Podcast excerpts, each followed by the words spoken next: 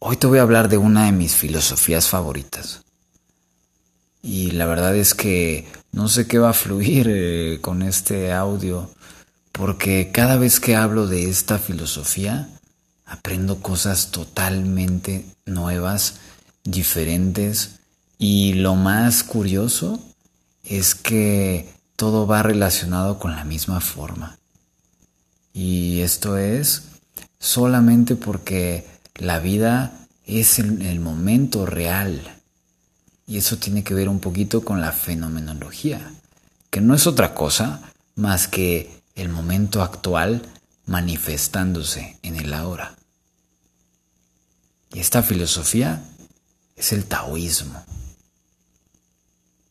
Digo, el, el, taoísmo, alguna vez estoy seguro que lo hayas escuchado sobre, sobre filosofías chinas, a lo mejor has escuchado muchísimo sobre lo que es el yin y el yang, eh, la causa y efecto, etcétera, etcétera. Toda esta base, a pesar de que, de que todo parte desde una dualidad, el objetivo del Tao ni siquiera tiene que ver con la dualidad que todos conocemos como un un, universo enfocado hacia un código binario, sino más bien hacia que realmente la, la dualidad tiene que ver mucho con el no ser y la unidad tiene que ver con el ser.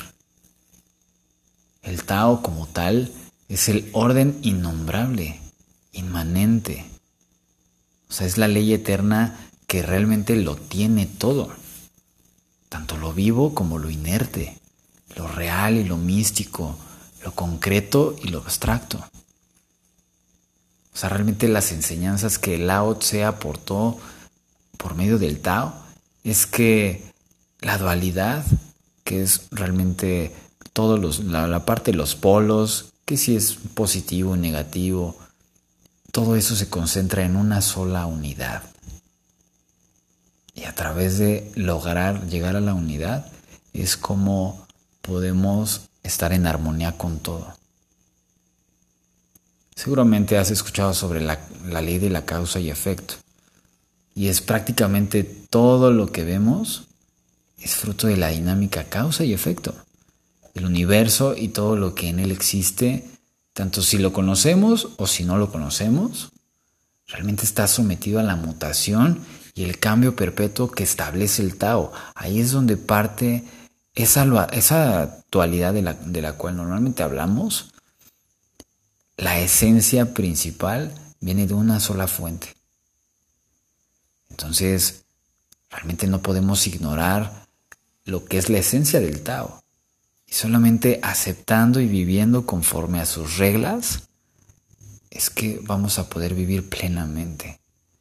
Yo sé que es muy complejo entenderlo desde una perspectiva en donde nos la pasamos etiquetando a cualquier situación, cualquier experiencia, a cualquier persona, cualquier cosa. Ese es el efecto de la dualidad, que al final nos aleja de la esencia real, que es la unidad. Y realmente el Tao es el camino, es el orden del universo que pues, prácticamente está sometido a un cambio continuo que hemos de aceptar para poder llegar a ese grado de divinidad.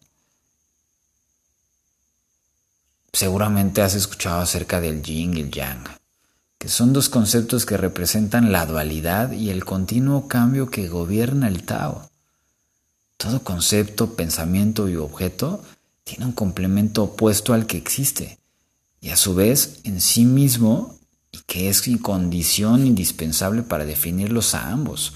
Un ejemplo, pues claro, ¿no? En la parte del frío y el calor, seco, húmedo, eh, femenino, masculino, este, estar activo, ser pasivo, etc. Y cuando descubrimos, bueno, y también un concepto muy, muy, muy común, ¿no? Que tiene que ver con Dios y el diablo, el bien y el mal, bla, bla. Entonces, cuando descubrimos uno de los lados de, la dualidad es que para poder conocer el otro tenemos que estar en ambos. Ahí es donde entra la parte de que a lo mejor tú seguramente lo has escuchado mucho relacionado con el, el temas religiosos, que es el libre albedrío. Que para poder conocer el infierno, o más bien el cielo, tienes que pasar por un infierno. Y eso no es otra cosa más que la esencia del ser y del no ser. O sea, nosotros desde el momento en que nacimos, nacimos prácticamente desde nuestro no ser. Antes de nacer estábamos fluyendo a través de nuestro ser. ¿Por qué llegar a, experimentar el no ser? Porque a través de experimentar el no ser, podemos ir aprendiendo realmente qué es lo que sí fluye en nosotros y qué es lo que no. Y estoy completamente seguro que lo has vivido en algún momento de tu vida. Lo has experimentado, lo has lo, lo, lo, lo, puedes llegar a etiquetar como ese grado, grado de plenitud y felicidad. Y no es otra cosa más que conectarte en esos instantes en donde estás en tu ser. Pero no lo puedes lograr si antes no experimentaste y disfrutar, disfrutaste todo lo que tiene que ver el estar en tu no ser. Sé que suena complejo, pero evidentemente cuando te centras en la forma real y no solamente en toda la, toda la maraña que nuestra mente nos llega a confundir, ahí es cuando de repente escuchas ese, ese sonido del silencio, que es la paz interior, y es el momento en donde llega la claridad. Por eso Digo, muchas veces he mencionado la parte de los indios Lakota, que en algún otro episodio lo mencionaré, que mencionaba mucho acerca sobre el guardar silencio. Y en el momento en que guarda silencio, la vida se manifiesta. Y cuando la vida se manifiesta y tú estás en la vida, ahí es cuando armonizas. La vida, la vida todo el tiempo se está manifestando. Aquí el tema es que a veces no estamos para escucharla. El Tao Te Ching, estoy seguro que también en algún momento lo has escuchado, porque es uno de los libros más famosos y antiguos de la historia. Es como ese libro del Tao, como si lo quieres llamar, es prácticamente como la Biblia del Tao. Ahí Lao Tse explica el funcionamiento del Tao y la manera en que los hombres pueden adaptar su vida al mismo para así vivir conforme a su naturaleza. Y la verdad es que eh, es como una especie de manual de vida que lo he leído alrededor de 10 años, un poquito más, y entiendo yo creo que la cuarta parte. Y, el, tema no es, no no es buscar la comprensión, sino adaptarnos al momento en el que lo leemos para realmente estar abiertos a todo el aprendizaje que nos puede aportar la vida a través de. Justamente por medio del taoísmo logré identificar y logré plasmar esa teoría de no soy yo, es la vida a través de mí. Por eso es tan maravilloso todo lo que, lo que la filosofía oriental nos puede aportar, porque va más centrado en, en la esencia, no en la forma física, no en lo material, sino en lo inmaterial. Y ahí, por ejemplo, Lao Tse hablaba mucho acerca de la vida virtuosa. Establece una serie de virtudes que hemos de, de tener para vivir conforme al Tao y entre ellas está la piedad, la abnegación, la honestidad, la introspección, la inactividad y la enseñanza, por decir una de tantas. También hay vicios que hemos de evitar, como por ejemplo la violencia, la codicia, los prejuicios, y la aceptación de convencionalismos, tabúes y normas sociales sin averiguar si están en consonancia con el Tao.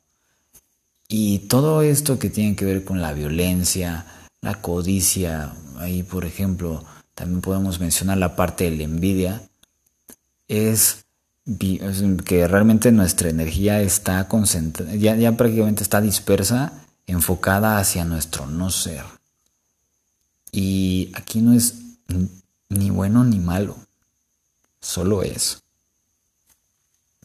Cuando te das cuenta que lo que, lo que experimentas en tu vida no fluye con realmente, con tu esencia y descubres que estás viendo ser,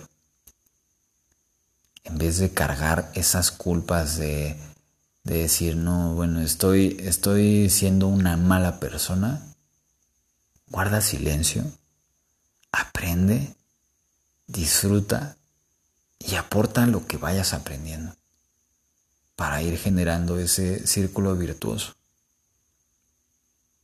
Y con respecto a la no acción, realmente es un principio taoísta que nos recuerda a, a todos que debemos aceptar lo que sucede en nuestro alrededor y a no intentar dominar el mundo. Este punto, créeme, que es uno de los puntos más complicados de entender cuando estamos en un, digo, eh, hoy, por ejemplo, en, este año 2020, que estamos muy acostumbrados, estamos muy enfocados a, al éxito, a la realización eh, económica, cuando realmente la no acción nos hace centrarnos en el momento indicado. Si lo viéramos como en el tema de fútbol, la no acción nos hace observar el momento preciso para, para estar en el momento indicado en donde van a dar el pase para poder anotar. La acción hace que simplemente, y eso tiene que ver mucho con las filosofías orientales relacionadas con las artes marciales.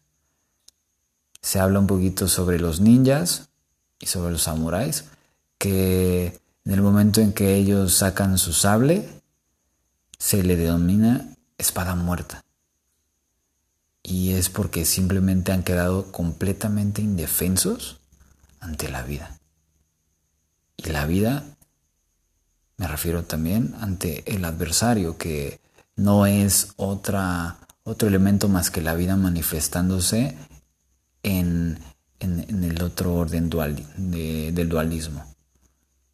Entonces, la no acción permite guardar tu energía para estar en el momento indicado en donde tienes la oportunidad de responder. Entonces, partiendo desde este punto, todo es perfecto.